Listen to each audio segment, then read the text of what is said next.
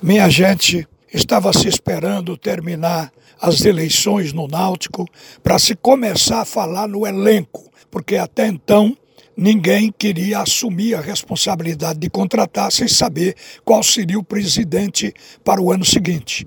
E agora já se sabe. É Diógenes, a administração continua com seu trabalho. Certamente que o grupo já está definido, quem fica e quem sai. A gente já vem falando nisso desde o mês passado, que os jogadores que estão terminando o contrato agora, só o Anderson, o Brian, o Djavan, o Matheus Trindade, o Matheus Jesus interessam e o Caio Dantas ao Náutico para que permaneçam. Aqueles outros, Murídio, Jefferson, goleiro, Alex Alves, goleiro, Iago, Jefferson, lateral direito, Breno Lohan, Rafinha, Júnior Tavares, Marciel, Luiz Henrique, Guilherme Nunes, Jailson, Giovanni, Matheus Carvalho, Iago Dias, Jorge Kuma e Paiva, esses não vão ficar.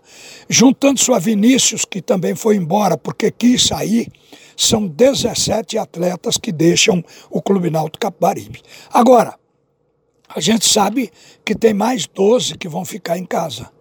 O Bruno, goleiro, o Hereda, o Tássio, o Camutango, o Rafael Ribeiro, o Carlão, o Raudney, Jean Carlos, Vargas, Júnior Carpina, Álvaro e Chiesa.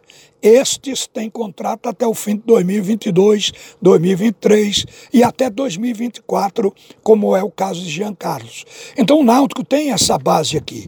Juntando-se ao sete que o Náutico quer segurar, como Caio Dantas, o Anderson goleiro, o Brian, o Djavão, o Matheus Trindade e Matheus Jesus, aí o Náutico pode ficar, e tem mais Lucas Paraíba que está lesionado, ele vai ficar com 19 jogadores à disposição.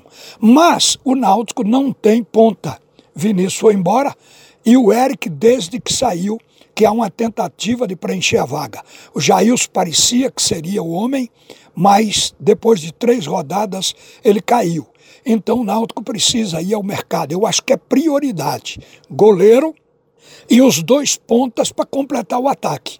Eu digo mais, se tentou na ponta direita com todo mundo foi para lá o Murídio, teve lá o Jailson, não emplacaram. O Iago, o Iago Dias jogou ali, não emplacou.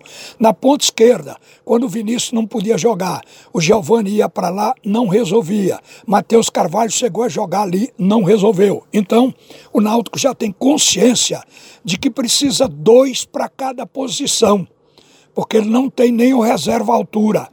E por falta de reserva altura, o time padeceu no Campeonato Brasileiro deste ano. Então o Náutico já tem a lição na pele. E eu creio que é em cima disso que a direção atual chefiada pelo presidente, que é o Diógenes. O Diógenes Braga não vai se desligar do futebol, pode escrever, tanto é que ele não nomeou um vice-presidente para a função, um diretor que seja o cabeça, ele colocou dividido para três diretores, fez um colegiado para o futebol, é porque ele vai participar também. Sempre o presidente é a última palavra, mas eu creio que ele estará acompanhando o futebol de perto. E aquilo que o torcedor temia, de que esses jogadores pudessem debandar e ir embora, porque no período eleitoral eles não fizeram a renovação do contrato, mas eles estavam conversados, esperando a definição. E a definição deu a lógica, foi o Diógenes, então agora é uma questão de colocar no papel tudo que já foi verbalmente acertado. Acho que o Náutico vai fazer o seu grupo eu falei aqui em pontas, mas o Náutico precisa de jogador para meio campo, precisa para defesa. Ficou com praticamente todo mundo da defesa. Só o Iago é que vai pendurar chuteiras, vai ficar fora do elenco. Mas os jogadores são os mesmos. O Náutico precisa melhorar, precisa botar gente cascuda na defesa também para equilibrar. E eu acho que tem que pensar num primeiro volante, um primeiro volantão, como se diz. O Náutico precisa de jogadores para o gol, para a defesa, para o meio campo e para o ataque. Não é contratar um time, mas vai precisar contratar e logo que é para aproveitar o início das competições, já que o Campeonato Estadual e a Copa do Nordeste começam no dia 22 do próximo mês de janeiro.